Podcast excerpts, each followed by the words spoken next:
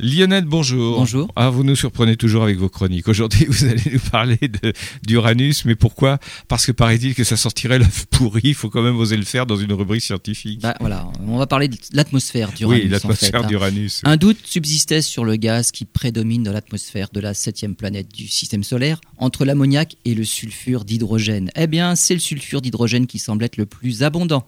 Uranus sentirait l'œuf pourri. Alors bien sûr, à 3 milliards de kilomètres du Soleil, dans une atmosphère qui contient aussi du méthane, de l'hydrogène, de l'hélium à moins 200 degrés, on serait mort de suffocation et de froid bien avant d'avoir senti quoi que ce soit. Hmm. Le sulfure d'hydrogène dans la haute atmosphère d'Uranus a été détecté grâce à la dernière génération de télescopes, et notamment grâce au télescope de 8 mètres Gemini North installé à Hawaï.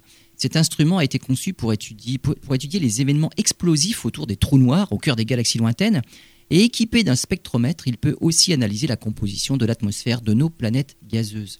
Et la présence de sulfure d'hydrogène est un nouvel indice dont il faut tenir compte dans la formation des planètes. Jupiter et Saturne n'en contiennent pas, et elles sont plutôt dominées par la présence de glace d'ammoniac. Cette différence dans les compositions atmosphériques est liée à l'endroit où les planètes se sont formées.